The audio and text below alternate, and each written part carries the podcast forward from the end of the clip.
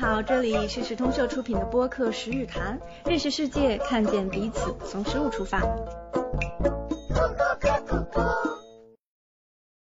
欢迎大家收听时通社的播客《十日谈》。我们今天请到了两位嘉宾，是来自飞鸟与鸣虫农场的创始人一方，以及北京有机农夫市集的。呃，我们的朋友小云生，请大家来跟我们一起聊聊，就是我们的孩子和我们生活中的田野、自然与食物的关系。特别高兴今天能请到两个嘉宾。现在呢，我们就请嘉宾自己再以他们喜欢的方式介绍一下自己吧。先有请一方。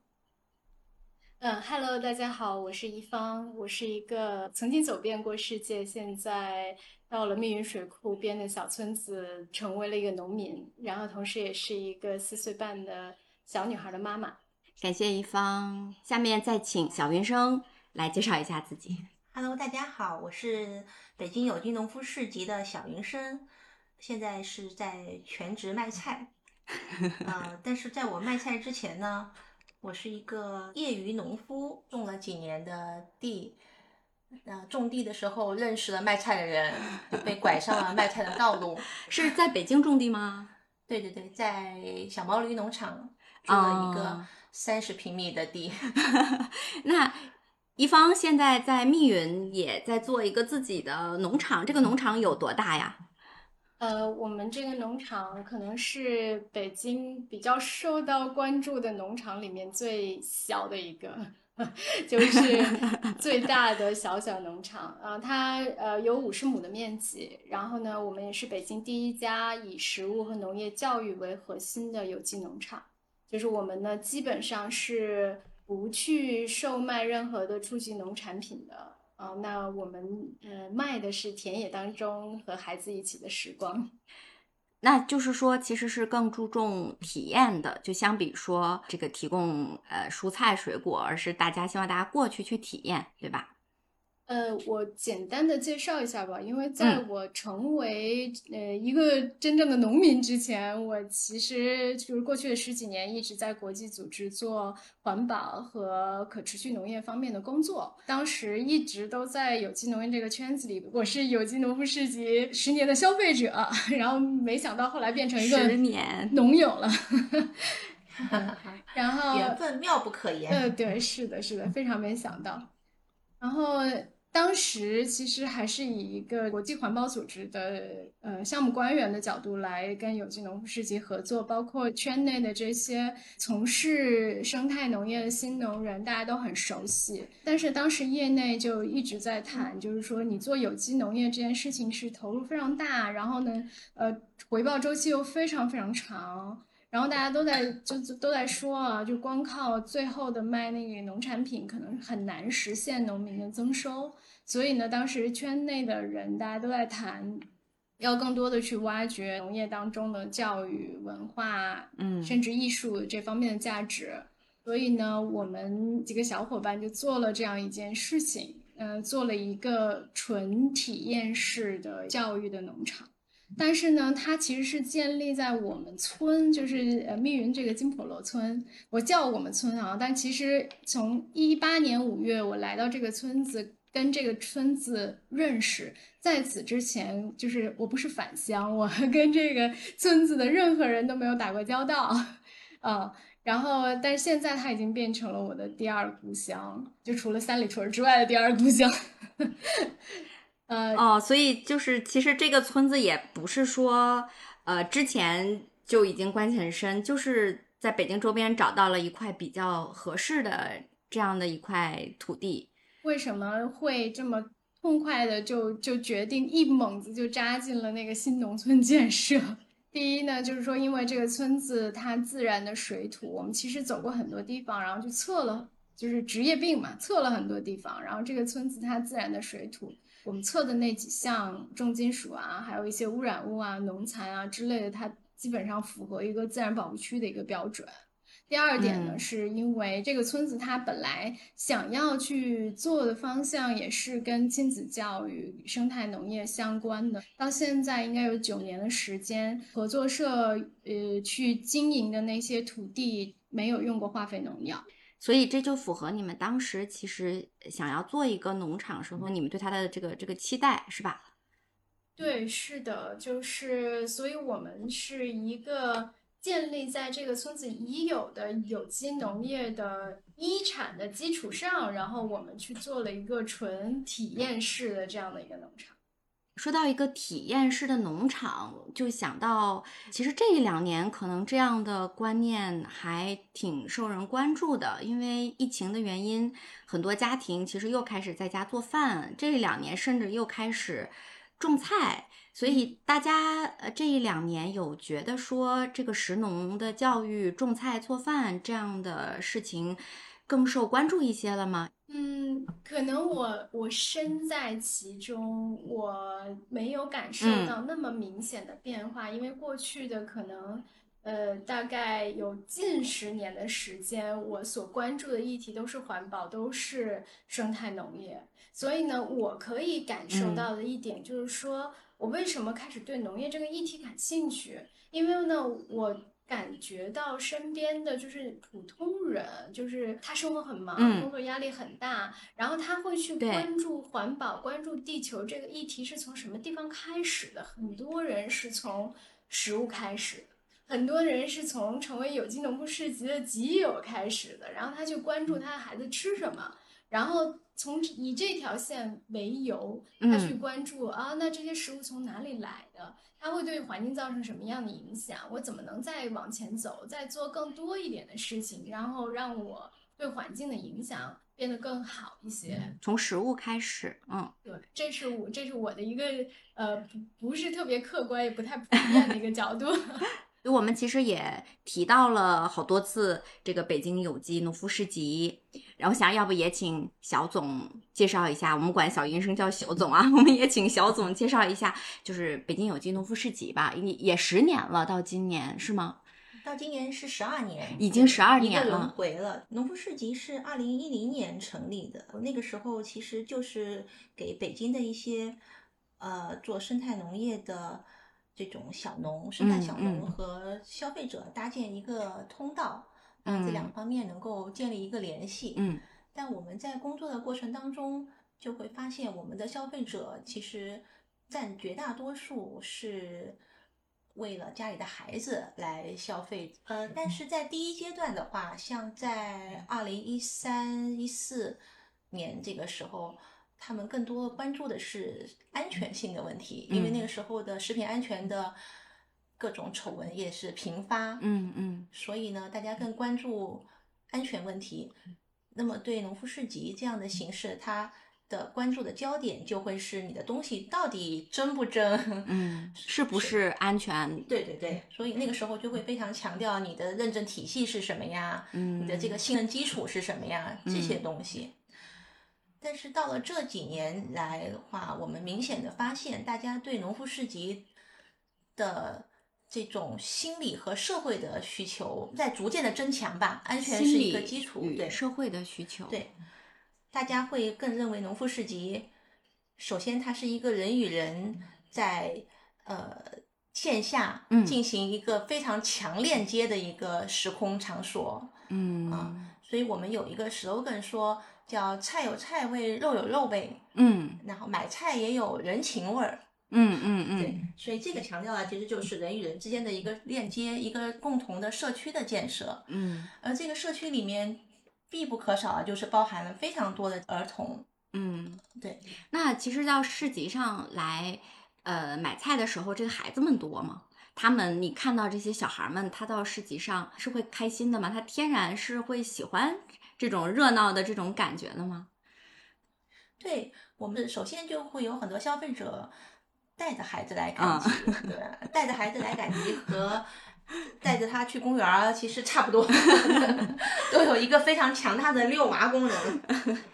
对，然后市集上的东西也是琳琅满目嘛，孩子也嗯天然的就会对食物感兴趣啊。嗯，那就想问问一方，就是你觉得，就是孩子们来到你的农场的时候，他们是一种天然的喜欢吗？还是也会觉得说，哎呀，这个有点脏啊，有虫啊？呃，我说呃两种就是生长环境不太一样的孩子。比如嗯说，我的一个朋友，他是一个人类学家，嗯然后他呃这两年的时候一直在旅居波兰，哦，然后他他呢刚好就是带着他的呃女儿，就一直在波兰长大的女儿，现在也是跟我的孩子一样大，是四岁半，然后第一次来到我的农场。然后今天早上我刚刚去问他，嗯我说，因为这两个孩子就在我的农场上就玩到一种，你知道吗？你就已经看着这个孩子，他已经累到崩溃了，就就他从早上 九点钟每天一直玩到晚上九点，而且他是不停歇的那样，呃，采果子，然后抓虫子，玩沙子，在蹦床上在跳，然后一种高强度的运动，然后他的已经眼神就迷离了，但是他不愿意走。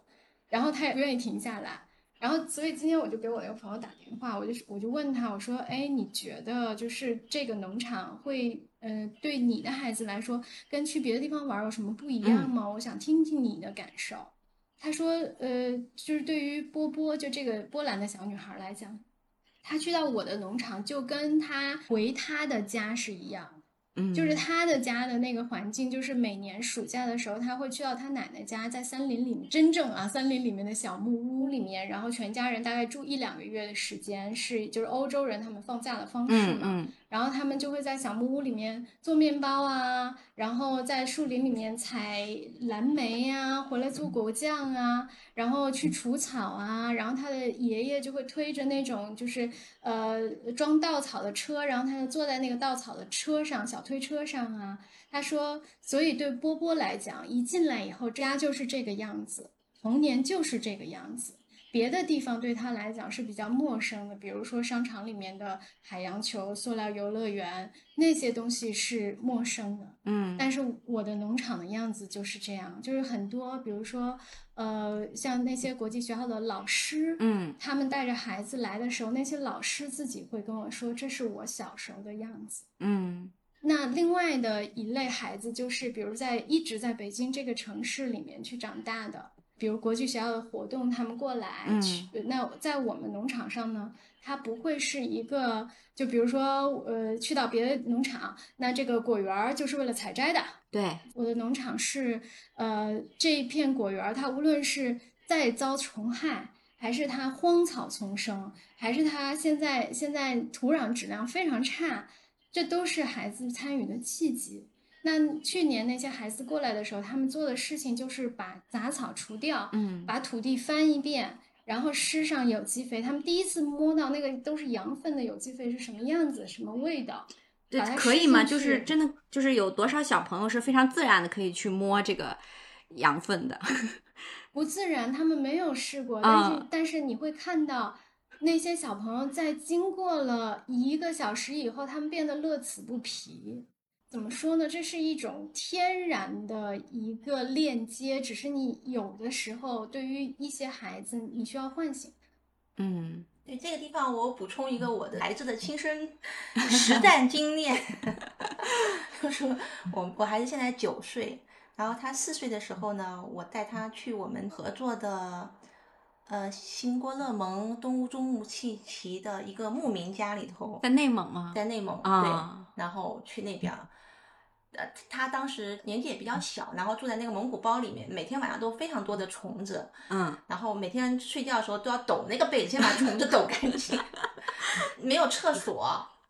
没有厕所就算了吧，那个蒙古包外面就全是老鼠打的洞，就是你一边上厕所，你一边要特别注意老鼠从某个洞里面穿出来。对，然后这个过于生动了。对对对对，我我女儿就会有点受不了，就开始第一天开始就不停的嚷嚷说我要回家，我要回家。很能理解。对，然后我们待了大概一周的时间，到最后的时候，他就已经是在地上捡羊粪蛋，直接往脸上抹了，为什么往脸上抹？就好玩儿嘛，就防晒嘛？就就你就能够见识到这个孩子的蜕变。呃那，对老鼠也 OK 了，呃老鼠还是不 OK。但是已经蜕变到对于一些当土上、地上的东西，这些已经没有问题了。对对对对，是一方自己家闺女是不是，嗯，天人合一，就 非常融入。我觉得就是最近就有一件事情让我挺有成就感，嗯就是他 虽然他不应该这样啊，但是比如说带他去学游泳的时候，他会跟只见我一面的游泳教练，就是完全没有来由的跟他说，我妈妈是农场主。然后你知道，就是你会感觉到，哎，这件事情就好像你你你有一个农场，然后你你是在那长大的，这件事情在他心里面变成一个挺让我骄傲、挺让我愿意分享出去的事情。嗯嗯，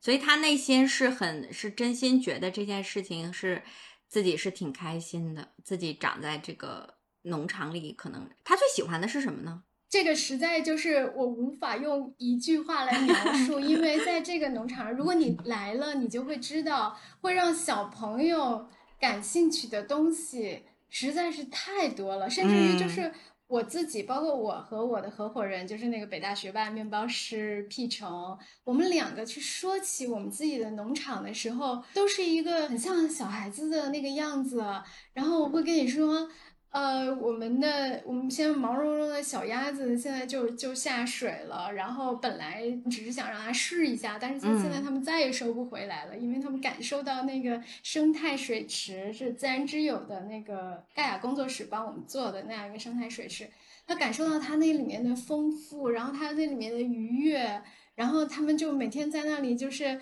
没有客人的时候，他们可能就就自己走到路上去，自己走到帐篷底下去，自己在在草坪上随便的去玩。然后客人走近一点，他们就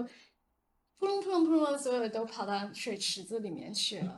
然后你你坐在草坪上说话的时候，你可能就看见我们的那个小兔子叫芝麻糊 Junior，因为有一只大的叫芝麻糊，也叫叫芝麻糊 Junior。然后它就从你旁边跑过去了，然后它跑到茄子地里面，然后就在那里。就好像在给你摆 pose 一样，就是它展示的是一个非常自由的，太好玩了。那小总的女儿现在有没有就觉得说，你就感觉到她有什么很得意啊，或者觉得哎自己知道一些不一样的事情的这种感觉吗？嗯，我先说一个，就是刚才我回应的是一方说的，世界上。基本上是没有孩子不喜欢自然的，嗯，他只是要去唤醒他对自然的这种爱。这个世界上，我觉得可以说百分之九十九点孩子都是非常非常热爱自然的，嗯，为什么呢？是因为他在自然当中。呃，人在就是从自然中成长起来的，上千万年的这个成长，嗯，这个事情不可能因为这一百多年的工业化的进程得到一个 基因上的改变，对，所以我们一定会回到自然当中去，对，而且在那个环境里面就会得觉得舒适愉悦啊。对。我其实是北京市最中心后海边长大的，嗯，然后但是在我大学之前，后海那个。岸边是没有一个酒吧，没有一个餐厅的。嗯，然后我的整个暑假，我每天大概花八个小时的时间在河边捞鱼。然后我我姑姑当时就说，那个河河边全都是那个老大爷拿着鱼竿，只有我一个八九岁的孩子，那就特别开心，是吧？对，就是我觉得这件事情最主要的啊，就是我拥有过它，然后我希望我的孩子和现在身边的这些孩子们也能拥有它，所以这是我来做这个农场的，就是一部分的初心吧。小总的童年有自然的陪伴吗？因为我我是非常小的城市里出来的，嗯，然后我们那个学校的操场，春天的时候长满了艾草。操场上啊，对我们体育课就是挖艾草，然后体育课老师让他自己回家去做 那个 青团，那会分给大家吃吗？不会。这呃，体育课改成厨艺课，改成自然课，所以从小其实就有这种体验的。嗯，就我觉得我们这一代人的话，八零或。九零的话，嗯，都不会和自然完全的割裂，嗯，他生活的环境里面还没有被人为改造的那么的厉害，对。但说实话，我就有，因为我家那会儿在东城区的一个杂院，然后除了我妈种了一些丝瓜，爬上了我们家的房顶之外，离自然真的不是太近了。我觉得听听你们两个的分享，我才能找回那种和自然的连接。就觉得除了我妈种的那个丝瓜。好像大家的生活已经挺城市化了。我记得我小时候，慢慢那边就开了肯德基啊、麦当劳啊，生活的记忆就有点被这样子去占据了，所以可能已经有一点缺失了。到到我的这个时候，稍微的不那么幸运一点了。对，它肯定是有一个光谱式的，就是从强到弱这样的。你是生活在一个特定时空里 的，你可能就会跟这个所谓的大自然。相对有有一点可是你身边仍然是会有很多对对的东西的。对对对，所以回忆一下童年时光啊。然后我想到最近又开始看那个有一部荷兰的那个纪录片叫《菜园学堂》，然后还挺感慨的，因为看到这种荷兰的小学生从小就去跟着这个学校去学习怎么去种地呀，然后这个这一年观察这个农作物的变化，可能在。国外就刚刚像大家也说到，比如你在波兰啊，或者在荷兰，在这些城市，他们是没有断的，一百年都有跟食物相关的这种教育。对，经你的提示，我今天上午刚刚看了那个纪录片，然后看完了以后，我就觉得说，呃，其实你你来就是飞鸟与鸣虫农场上面，就完全都可以体验到，就是完全那样的一个。生活，颜值再再再更高一点吧。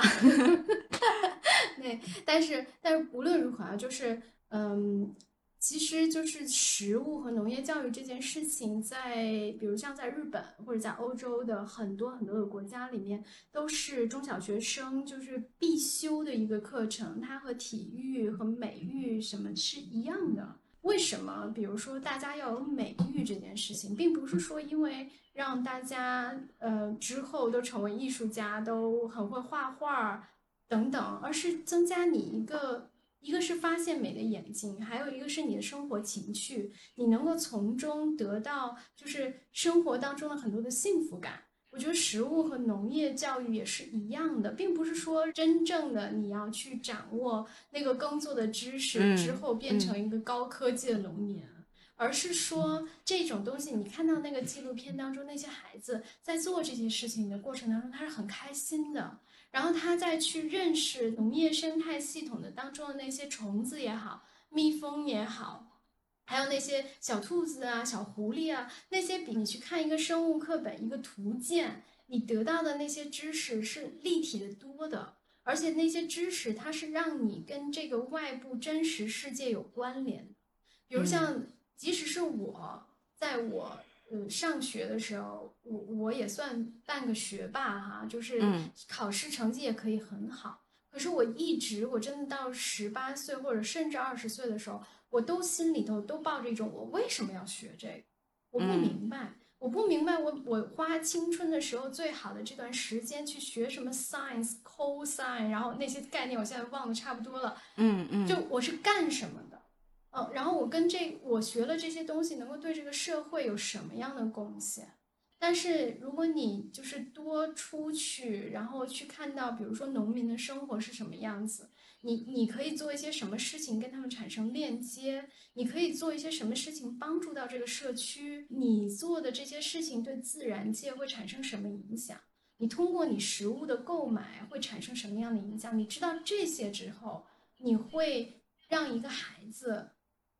能够真正知道自己有可能对这个世界做出些什么？对，我觉得那个就是我们今天在讲食农教育啊。它其实是在一个大的一个自然教育的大框架当中的。那自然教育它有很多的切口，嗯，比如说有的是从动植物的知识啊、天文地理啊，那么食物和农业呢是其中的一个切口。对，但是它这个切口和其他的切口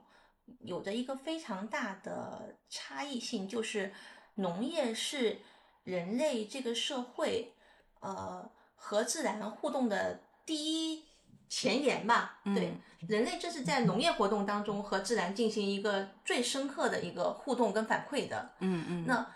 其实我们学习习得自然的知识，习得人的社会的组织性，嗯习得人和自然的这种互动，都可以从食物和农业生产、农业的生产分配一系列的这个链条当中去习得。嗯所以，食农教育在整个的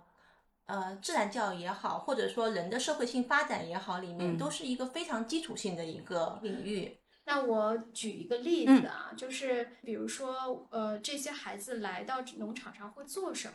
那如果是比较低龄的孩子，他体验的可能顺着这个一年当中的这个时节，那该播种的时候，比如说刚小云生讲到嗯艾草那件事情，嗯那南方呢是 南方青团是用艾草做的，北方的青团是用小小麦芽做的。嗯因为在清明的那个时节呢，刚好是麦长三节，那个时候农民下地干活，然后顺道回来的时候就采了小麦芽，拿那个小麦芽制作成青团。就是传统文化当中那个咬春，这些小麦它是十月份孩子们种下，嗯经过一一个冬天大雪覆盖，到春天的时候最早冒出来的，然后被咱们的老祖宗认为它吸取了天地的灵气，嗯去长出来的东西，那你去把这个拥有最强的大地能量的东西吃下去，这就是传统的文化。这当中包含了很多的东西，是这个天地的时节，然后你生活的节奏，时在当下，以及古人为什么要这么做。嗯那比较年幼的孩子，他跟随农场呢，就是在嗯从春种呃夏长，然后秋收冬藏，每一个时节应该干什么，他们就会去做什么。那这些传统的文化以及背后的这些科学的知识，就会潜移默化的去影响。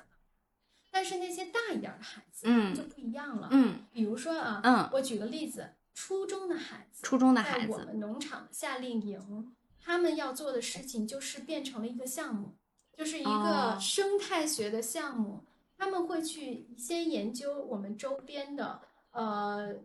自然水系当中，它的都有什么样的生物的元素，哪些植物、哪些动物之间互相什么样的关系。然后他们在农场上自己去挖掘、自己去修建、自己去设计农场上的小型的生态水池，然后让这个生态水池有一个自我循环的功能。然后这个生态水池呢，会吸引来，比如像蜻蜓在这儿产卵，然后青蛙在这儿栖息，然后小鱼小虾在里面去净化水质，然后它呢就给这个农场的这个农业生态系统提供了一个非常重要的一个元素。因为这些东西都帮助提高这个农场上的生物多样性。那嗯生物多样性一高起来，小鸟都过来喝水，那虫害呢就不会那么猖獗。所以这就是一个年龄稍微大一点，然后他们需要的呃学业的知识更多一点，他们会融会贯通他们可以做的事情。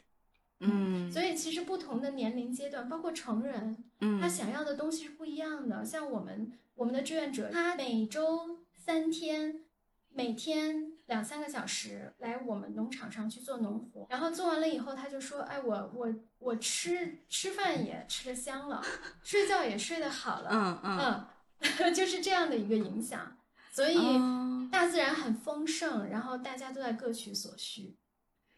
对对对，一房这句话说的特别的好到位，嗯。就是大自然的，它提供给你的东西是非常的多维度的，呃，从时间嗯和。空间两个方面都有无穷无尽的延展性，你可以从中去获取你所需要的一切。嗯，我也看有人说，比如说你作为一个一个孩子啊，他学习的方式可能有两种，一种说是习得，就他其实是从体验里面得到的；一种他也许就是学得，他从课本上学到的。或有时候人为的，就是我们家庭条家里的条件限制啊，各种你就让他没有办法去获得那个那个体验了。比如他到有机农夫市集上，他。见到一个完整的萝卜，我觉得对很多孩子可能都是一个比较少的体验。可能我觉得可能有一些孩子没有见过一个完整的蔬菜，或者长得不好看的蔬菜。可能如果他觉得蔬菜是从超市来的，不知道小总对，有没有这种经验？呃，我我给你们举个例子，就是我们那边有消费者，就是可能二十多岁的年轻人，然后来到市集上，他是只认识西芹，嗯。因为那是在他的健康减脂餐里面有的。对，他他不知道那个东西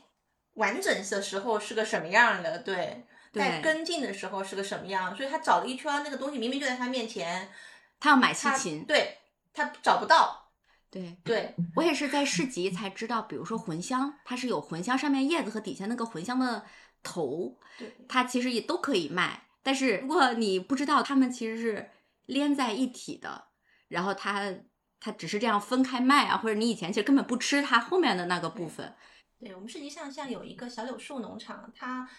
带来的所有东西都是从根到那个叶子是全的。嗯其实很多农场不愿意这样来带，因为它非常的占空间。嗯，尤其是比如说你胡萝卜，你带着那个很长的缨儿对过来，你就会很占你的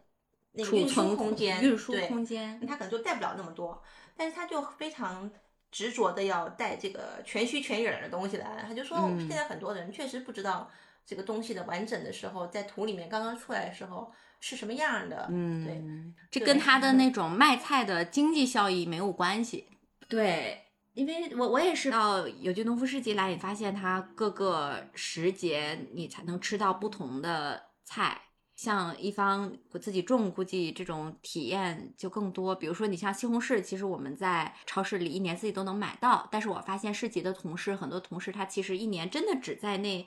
夏天有这个西红柿的时候，他才去吃。像我们的孩子这一批的小孩子，他在生活当中物质上是非常的丰富的，对很少有匮乏之感。对我不知道你们小时候有没有，我们小时候还是会有，呃，什么到过年才有某种东西吃啊，啊，有的新衣服呀什么，那你就会期盼一年或很啊长的有个一段时期待间，对不对然后到了某一个特定的时间的时候，才能够得到这个东西。对对这种期待跟获得的过程，实际上是非常有意思的。而现在的小朋友的话，他其实的所有的要求都会得到非常快速的反馈，对包括我们现在人看短视频一样，就是也是这种非常快速的这种及时的对，是这样的，这种是这样的。奶头乐的反馈。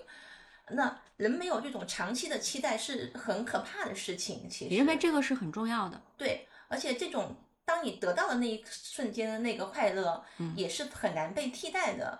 但是我觉得现在的小朋友嗯其实很缺乏这一点的。嗯。后来我就观察我的我女儿，她那种巨大的快乐是 什么？是什么呢？就是他要等一年才能吃到他喜欢的桃儿，对，然后能吃到他喜欢的玉米，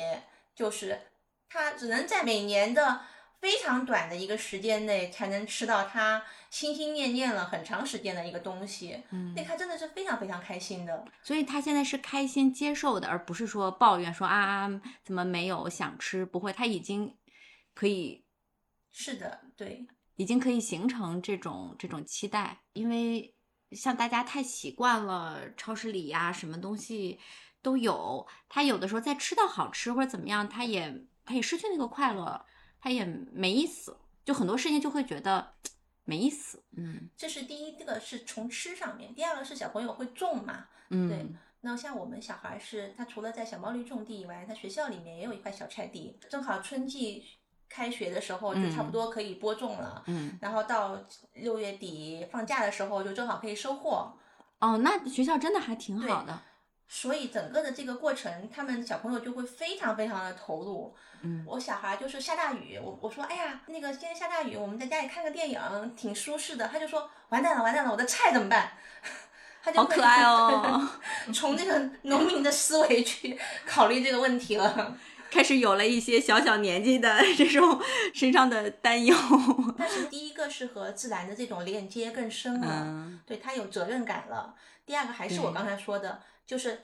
你要养成一个东西，你要获得一个收获，你需要经过一个漫长的过程，而这个过程又不是漫长到你无法看到反馈。比如说，你要为了高考，要十几年以后寒窗苦读，尤其现在小孩卷的这么厉害，你才能够看到一个结果。对他这个还是在一个相对有限的时间里面，你就可以得到一个正反馈的一个东西，所以这个是对孩子是非常重要的。对，我觉得现在可能大家有的时候是人为的，比如说打卡，对吧？我给设一个一百天打卡的这样的一个人为设置的目标，然后去打卡，大家还是比较刻意的去设计这个反这个奖励的反馈的，而不像是在自然中，可能我去等待一颗玉米，我去等待我种的种子长出一个小果子，它其实还是比较自然的，而且也可能有一些变化什么的。嗯说到打卡这件事情，嗯啊，我真的是就是，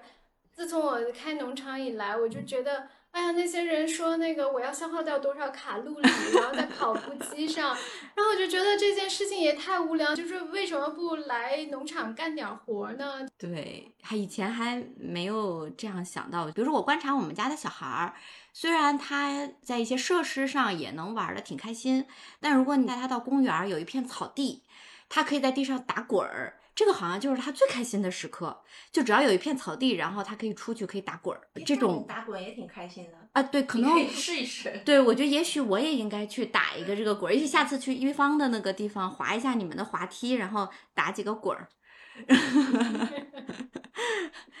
找到这种天然的快乐。因为其实像刚刚一方说到说你小的时候觉得为什么要学习啊？我觉得现在肯定很多孩子也还是有这种疑问，但可能很多比如说像家长啊，或者有时候大家有时候还会想说，为什么要去做自然教育？为什么要去做这种教育？因为就很比较俗气的去想，其实现在大家练体育是因为体育还考试还要算分儿，对吧？就是可能这种在这种观念的冲突，在这种社会的变化之下，从我们自己孩子去出发吧，就是说孩子为什么要去农场，或者说可能给我们的嗯。听众有一个嗯。这样的一个邀请，就是嗯。嗯。我我觉得就是，比如说啊，嗯。为什么要接触大自然？它又不是考试科目，就我觉得这个完全是一个伪问题，就这是一个 非常奇怪的问题。就是人为什么要活着？比如说，人活着难道是为了，比如找一个好工作，嗯，或者人活着是为了赚钱？那人活着当然是为了开心，或者是追求嗯幸福，或者说的更大一点，比如说对这个社会产生价值等等这些东西吧。啊，他不是为嗯了考一个好分数吧？我觉得这就是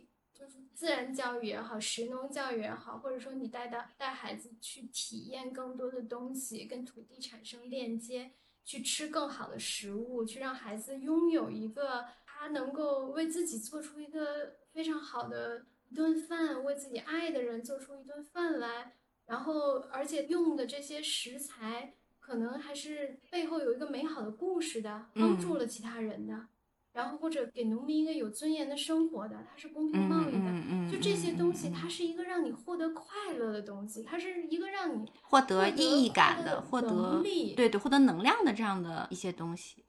对，所以这难道不是人生最本质的东西吗？就比如说，我嗯会很欣喜的看到，就比如我我的小朋友，他在他刚会说话的时候，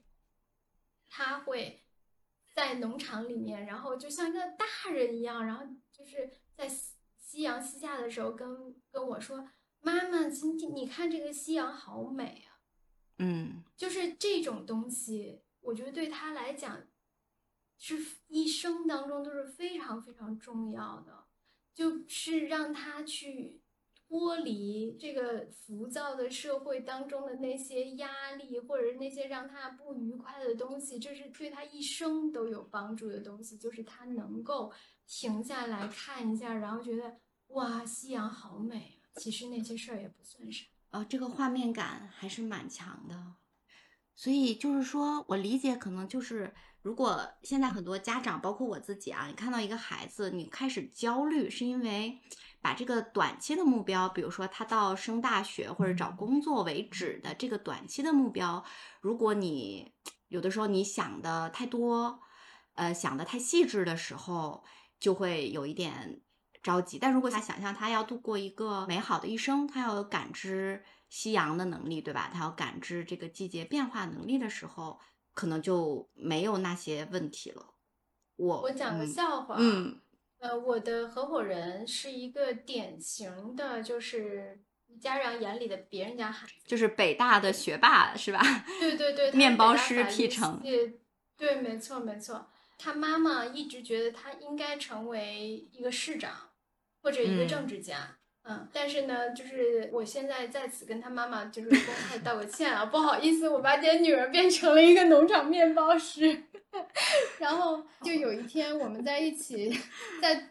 我们的大棚里面去施肥，就真的是我们手里拿着羊粪，手里拿着羊粪在施肥的时候，然后当时我的一个员工，呃，就笑着跟我俩说说，哎呀，我因为他之前也并不是在呃做农活的，他之前就是在社会上打拼，就是做过很多很多的行业，然后他就笑着跟我们俩说，说我妈小时候就跟我说呀，你要是不好好读书，你长大以后就去种地。然后我的合伙人 P 成就说笑着说：“那你看看我，我好好学习了呀，我长大以后还是去种地。”那他妈妈现在后来会怎么怎么回应呢？这个问题可能需要他妈妈来回答，但是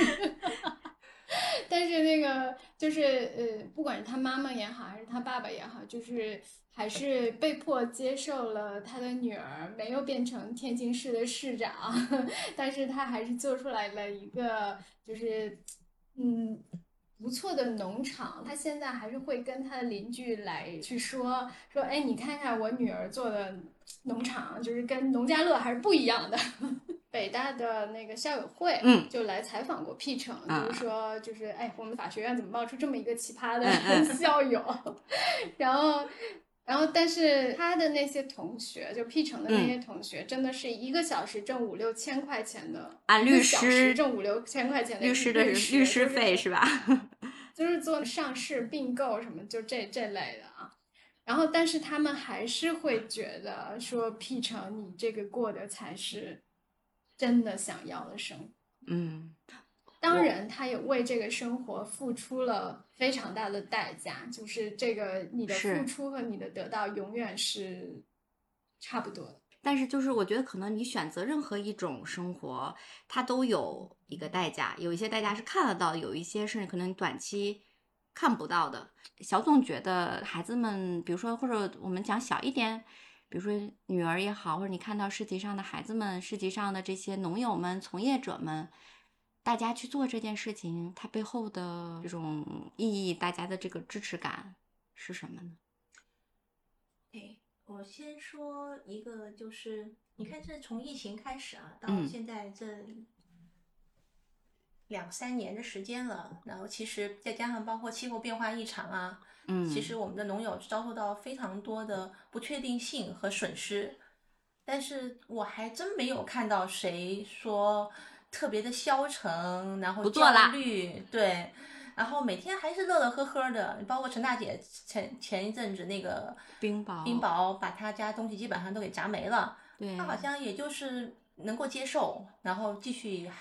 该干嘛干嘛，对对，包括我看到好像市集有那种九零后农友，是志强和莹莹这样一对夫妻，他们的西红柿，比如说出了很大的问题，气候的变化，所以导致了这个包括虫害，导致了西红柿的欠收。但我看也还是挺开心的，好像也没有太影响到他们的生活观。农民有一句老话叫靠天吃饭，嗯，所谓靠天吃饭，其实就是你是要最大程度上的去拥抱和迎接这个不确定性。嗯，因为老天是不可确定的，你把这个天看成是天气、气候也好，还是大的社会环境也好，还是命运也好，都是一样的。那我们现在的教育的一个非常大的症结，就是他不停的要去确认你现在在哪个位置，是你要怎么样，你得你今天做了这个，你明天才能那样。它有一定的概率，就是你要在这个概率不停的累加中才能成功。嗯，对，它是这么一个逻辑，就是我怎么样去确认我的确认性的问题。对，但是农业它就是一个要拥抱不确定性的东西，而这个不确定性，其实在这个世界上，从历史上看是更大规律。尤其是这两年，大家就 可能前三十年我们都没有意识到黑天鹅或者什么事情，这两年可能才意识到啊，生活也许才是像像农业一样的，是有风吹雨打的，是有。不如意的时候的很多东西是你不可控的事情的，嗯，所以要有面对这些的能力。这样的对是的，我觉得你看所有的教育都会有一个 KPI，你去语数英啊，你可能体育都有 KPI 了，是吧？对，跳绳得跳多少个，你中考才能满分。对，但是你看自然教育里面是没有 KPI 的，任何一个自然教育都不会说这个学期结束，我的小孩必须得认识多少种虫子。多少种植物，不然的话得退钱，是吧？没有这种东西。一方对自己的农场有 KPI 吗？那个经营一个实体要养活二十多个员工，以及我们要对这个村子的农民分红，就是它不是田园牧歌，它可能每每周有有一两个小时的田园牧歌，但啊，只有一两个小时吧，一两个小时已经很珍贵了。那像刚刚你提到生态的农业、生物多样性，就像你们的农场也好，还是有机市集也好，其实它除了呃农业这样的理念，它肯定还要再讲生态的理念。这个事情怎么能告诉孩子？就想请一方跟小总都分享分享吧。就这个事情怎么能让孩子理解呢？其实来的每个客人，我们都在传递这样一个价值观，就是有机农业它绝对不是就是就是不用那个化肥农药，嗯，不用化肥农药这件事情，就像是比如说这个人在打着点滴，你给他拔管子，你拔了管子以后他会健康，他不会，他他可能奄奄一息一段时间，然后你你再给他锻炼，然后你再给他吃好的，然后他生活规律了，过几年他身体好了。对吧？嗯，这是一个从工业化农业，然后你去到生态农业这样的一个过程。嗯，所以之前就有客人，所以我们会用一点一滴的东西来给大家介绍。嗯，比如说，我会告诉他为什么在这么一个方寸之地，其实我们大概呃五十亩里面有四十亩是果园，嗯，然后有有十亩地的地方大概是种的那些蔬菜什么的。蔬菜以及小麦、大大米全都种在十亩地的地方里，所以你可以想象，就是比如说种茄子那块地方，可能就是三四十平那么大的一个地方，然后而且它还跟香草兼种在一起，因为它要互相起到一个协同的作用。嗯，那我会告诉大家为什么要这么做，是因为如果你像美国那种工业化农业，你你站在这儿一直到地平线全是玉米，那简直是一个害虫的天堂。那除非你就是一直喷农药或者用转基因抗虫玉米，对吧？但是你把这些生物多样性提高了之后，那什么样的虫子都愿意过来，它们之间就会形成制衡。嗯，那有特别明显的，我自己特别明显的感觉。其实我们那儿原本的环境没有，我们刚到的时候，那个农场是一片废墟，土质很差的。嗯，然后，然后，所以最开始种什么就都长得不好。然后，但是到那农场的大概是第三年吧，我们的麦田上就长了很多蚜虫，就每一个麦穗上全是蚜虫。嗯，然后当时我就问其他做有机农业的农友，我就说这怎么办？然后他就让我买瓢虫的幼虫，七星瓢虫的幼虫。然后我当时就在淘宝上去看，还挺贵，带卵的那个卵卡，就是七星瓢虫的卵的粘在一个卡片上，大概也要一块钱。所以我那个。虽然我只有两三亩大的一个麦田，但又放瓢虫进去真的很贵。然后，但是我当时都都要在淘宝上下单了，买瓢虫了。我要买瓢虫了。然后，但是我就看到，哎，怎么好像就是那个呃，在麦田上自己出现了瓢虫。嗯。然后，而且那个瓢虫，你就眼见着它一天比一天多，一天比一天多。然后后来就变成，就是每一个麦穗上都有大概三四只瓢虫。然后蚜虫就全被吃光了，蚜虫被吃光的时候，瓢虫就飞走了。这就是一个大自然当中自我恢复的能力，这就是一个最好的一个例证。就是当你不去破坏它，你给它一个时机反应的时候，大自然其实它能自己恢复。嗯，然后所以我会把这个故事，就是这是一个小小的点，会告诉给大家，其实这个环境它和有机农业到底是一个什么样的一个关系。小总觉得呢？呃，从农夫市集的角度上讲的话，我们肯定最提倡的仍然是这种生生物多样性的农场。包括美国的全食超市这些，他们其实说是有机超市，但是也是大量的采购这种我们叫工业化有机，也就是所以有机这个概念，对，非常也是有工业化有机的这样的一种标准。对，比如说非常大的一片地，它只种。圆白菜之类的，但它可以用一些生物药剂之类的。它从检出来讲是从检测上面来讲是符合那个标准。对对对，但是这样的话，它其实是违背了一个生态的基本的规则。那它对这个土壤的这种长期的可持续发展是呃有害无利的。农夫市集上的农场仍然是会，比如说我们会把农场分为你是用这种外购的有机肥，还是用自己的堆肥？那你的堆肥里面是会用外采的工业化的鸡粪，还是嗯用就是这种小工业化的鸡粪，，对，还是用这种小农的生态系统里面的一些粪肥？嗯，你是用嗯粪肥，还是用植物源的嗯肥料？嗯你还是说你的所有的这个肥料都是来源你农场里的自我循环？嗯那这些农场是不一样的。有意思的事情就是，消费者在慢慢慢慢的跟我们的采买食物的过程当中，他也能够区分这些农场之间的区别了。嗯啊，哪哪个农场，比如说天福园，嗯张老师他那个桃，就是因为它是生物多样性农场，嗯然后它基本上是自我循环的，它的桃味道非常好，但是品嗯相就非常的差，因为它的虫害啊虫什么的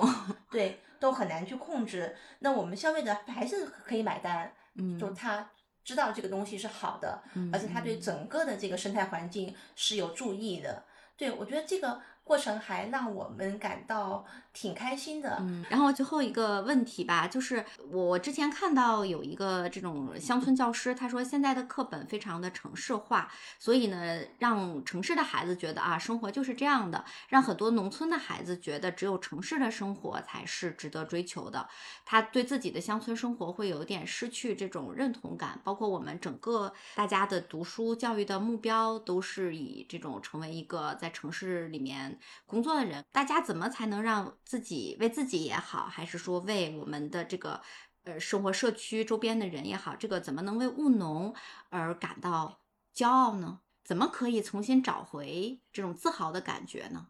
嗯，我觉得这也是我在做这件事情本身的一个出发点。嗯就嗯是说，比如啊，我举一个例子，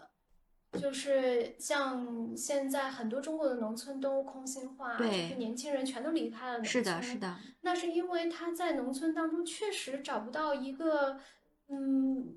好的一个生活呀，他确实找不到一个有竞争力的工作，或者能嗯够去展示、能够去应用到他所学的那样的一个机会。嗯他嗯没有啊。那我们现在最开始雇佣的人都是周边的五十岁以上的，对，都是老年人了啊。嗯，但是呢，嗯、渐渐的现在就开始有更多的年轻人了。哦，是吗？比如说，我们的两个活动老师，嗯一个是八八年，一嗯个是呃九七年，很年轻。然后我们的二三十岁的员工就开始多起来，因为他们觉得在飞鸟与鸣虫工作是可以体现他们的价值，然后是可以比起他们挤到，不管是在密云城区，还是有几个是在北京市就朝阳区在工作的，然后他们需要花一一个多小时的时间在挤地铁，嗯，然后要远离他们的家庭，没有办法去照顾他们的家庭，没有一个生活和工作的平衡。相比之下，他们在飞鸟与鸣虫农场上既可以发挥他们的所长，然后同样也可以有一个有尊严的一个工作。同时呢，他可能比如说记者来采访他，然后他也觉得挺骄傲的。嗯我跟我爸爸妈妈说我在这儿工作，然后嗯嗯过节的时候，我爸爸妈妈可能还收到一份农场的月饼。就嗯觉得呃这件事情是让我引以为荣的。所以，像所谓的乡村的再造、乡村的发展，嗯嗯其实需要的是这个东西，而不是说去喊一个口号，就是说，呃，大家回到乡村吧。其实做农民也挺好的。嗯，小总觉得呢？嗯，首先这是一个特别大的话题，哎，但是我现在还是为单位打广告。就农夫市集做了十二年，它其实你说帮农民卖了多少菜呢？呃，肯定也卖了，但是从整个的这个大的农业生产的来看，这个量是非常沧很小海一粟的，对。但是它起到了一个很大的一个功能，就是提升了这种农民的，尤其是做生态的农民的这种自我价值的认知。嗯啊，就我们这边的这十几年下来，和我们平台上的农户都会感到做农民其实是一件挺骄傲的事情。嗯嗯，包括他和他的消费者之间的沟通，嗯然后都会让他有一种尊严感。嗯这个是在其他的平台上你很难去感受到，你可能没有办法在一个电商平台上包括现在的抖音啊什么的这种直播上去获得这样一种非常强的一种认同感。嗯，只有在农夫市集这样，或者说类似这样的一个食物社区里面，农民的价值感和这种尊严感会得到最大程度的提升和确认。呃，有一种说法就是说，比如说，如果我们一个城市的周围有更多这样的农户，其实我们这个城市也会变得更好一些。这个是每一个在做有机农业，或者说在做环境保护，或者说在做社会公正这个议题的人都在说的一件事情，就是每一个消费者的一个小的选择，其实它都影响着这个社会的未来。就是你买什么，生产者就会给你提供什么。所以当然了，就是如果大家都是去买那些工业化生产的一一只鸡，一辈子都只能在 A 四纸四分之三那么一个面积之下，然后靠一个多月的时间从出生到死亡，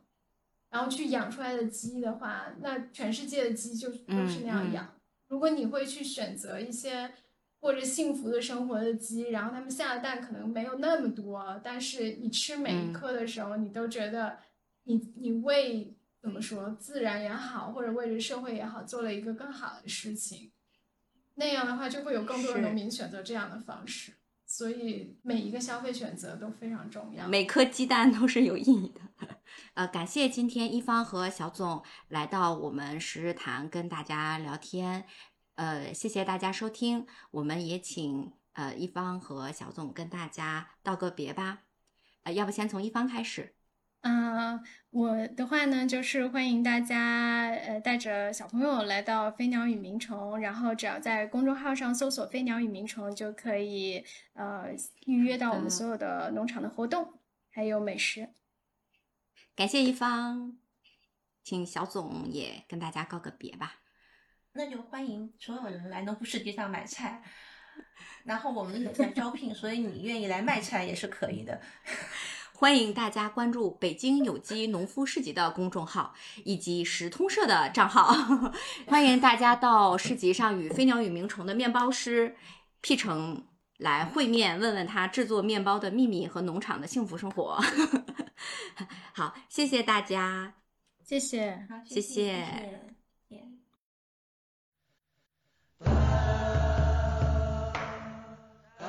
感谢收听今天的播客节目，也欢迎在微信搜索“时通社”，关注我们的公众号，我们会在那里第一时间更新播客信息，还有更多精彩的原创文章和活动等你发现哦。